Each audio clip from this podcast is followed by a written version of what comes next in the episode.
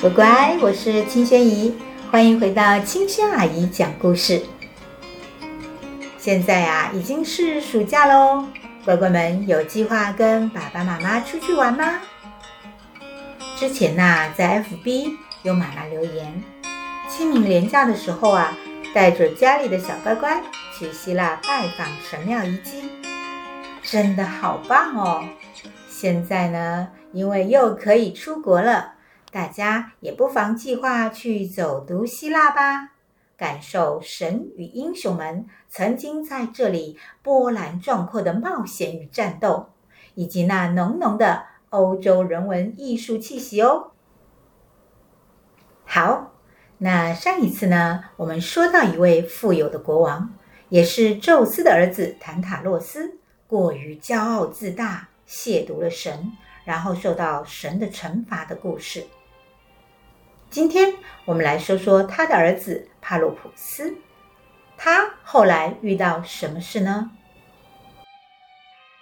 在希腊的伯罗奔尼撒半岛上，有一个国家叫做比萨王国，国王叫做俄诺马俄斯，他呢有一个美丽的女儿叫做西波达米亚，因为啊非常的漂亮，所以很多人都来跟他求婚。但是俄诺马俄斯不想要把女儿嫁出去，因为曾经有一个神谕啊，说这个国王会被自己的女婿杀死，所以呀，只要不把女儿嫁出去，就不会有女婿，那也就不会有人杀死他喽。国王俄诺马俄斯就这么盘算着，因此只要有人来求婚。俄诺马俄斯就要求他们跟自己比赛，赢过他的呀，才有机会跟公主结婚。那比什么呢？他要跟求婚者比赛车。原来这位国王是战神阿瑞斯与凡人生的儿子，拥有战神爸爸赐予的马车与长矛。马车啊，非常的快，而且他还有一个驾驭马车的神人。叫做麦提鲁斯。麦提鲁斯啊，是宙斯的信使赫米斯在人间的儿子。所以呢，这样的黄金阵容，凡人的马车怎么能跟他们相提并论呢？国王要求来求婚的人呐、从这个比萨国出发到科林斯，看他们谁能够比自己先到。谁先到呢？谁就赢了。俄诺马俄斯呢，还会请挑战者先走，自己呢，先给宙斯献祭公羊，祭祀结束后再去追赶挑战者。只要追上挑战者，他就可以依照比赛前约好的，直接用长矛刺杀这些挑战者。想想这位战神的儿子驾驭着战神赐予的神马车，凡人当然必输无疑了。到目前为止啊，国王俄诺马俄斯已经用他的长矛刺死了十三个来求婚的人。帕洛普斯在偶然的机会遇到美丽的公主西波达米亚。看到如此美丽的公主，帕洛普斯啊，心生爱慕；而公主西波达米亚看到英俊的帕洛普斯，也对他一见钟情。两个年轻人就这样相爱了。可是，想要跟西波达米亚结婚，却不是一件容易的事情哦。首先，得跟国王俄诺马俄斯赛车才行，而且赛车的结果是不能输。但是国王可是有战神赐予的马车啊！不过被神复活的帕洛普斯却刚好有一个其他人没有的优势。乖乖，你们还记得吗？上次我们说到，神复活了他之后啊，他变得更加的英俊，而且啊，海神波塞顿送给他一辆超快的马车。怎么这么巧啊？刚好可以跟俄诺马俄斯比一比，看看到底谁厉害。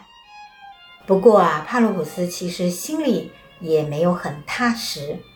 毕竟啊，虽然波塞冬很厉害，但战神也不是普通的凡人啊。能不能战胜国王，不要被国王杀死，真的不能太大意。与此同时，公主希波达米亚很担心自己心爱的人在赛车中被国王爸爸刺杀。他找到马车夫麦提鲁斯，这位赫米斯的儿子。公主跟他说啊。拜托他帮助帕洛普斯赢得比赛。麦提鲁斯啊，因为经历了之前所有的比赛，也觉得国王啊之前把来比赛的人都杀死，实在太过分了。而且他也很同情公主，因为国王害怕被杀死，竟然要公主永远都不能结婚。这个爸爸实在太不合格了。麦提鲁斯于是答应了他们。他在国王俄诺马俄斯的战车上啊做了手脚，偷偷的拆开了车轴上的螺丝。比赛开始了，两架神的马车到底谁能赢得比赛呢？每个人都在看，可是谁都没想到，麦提鲁斯藏着秘密。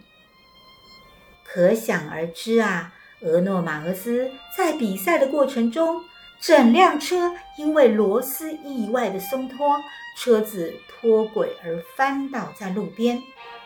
俄诺马俄斯整个傻眼，他万万没料到的是这个结局。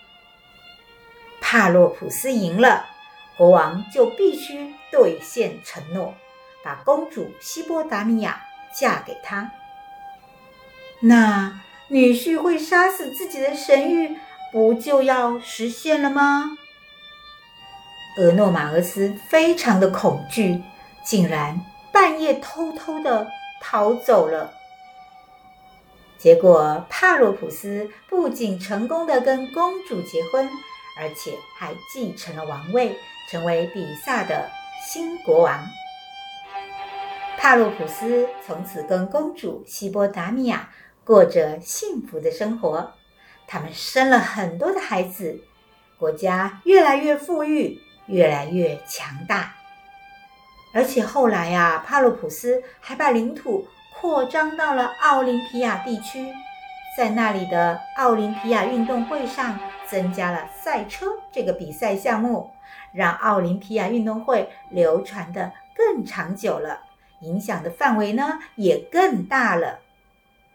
奥林匹亚运动会从此啊就成为古代希腊最有名的运动会，因为帕洛普斯成为一个伟大的国王。现在希腊的伯罗奔尼撒半岛呢，名字就是来自于帕洛普斯哦。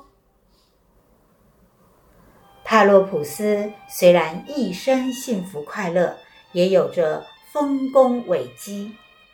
但是他的姐姐尼俄伯就没有这么多好运了。那么尼俄伯发生了什么事呢？我们下次再说哦。今天的故事就到这里喽，谢谢乖乖们的收听，祝大家暑假快乐，我们下次见，拜拜。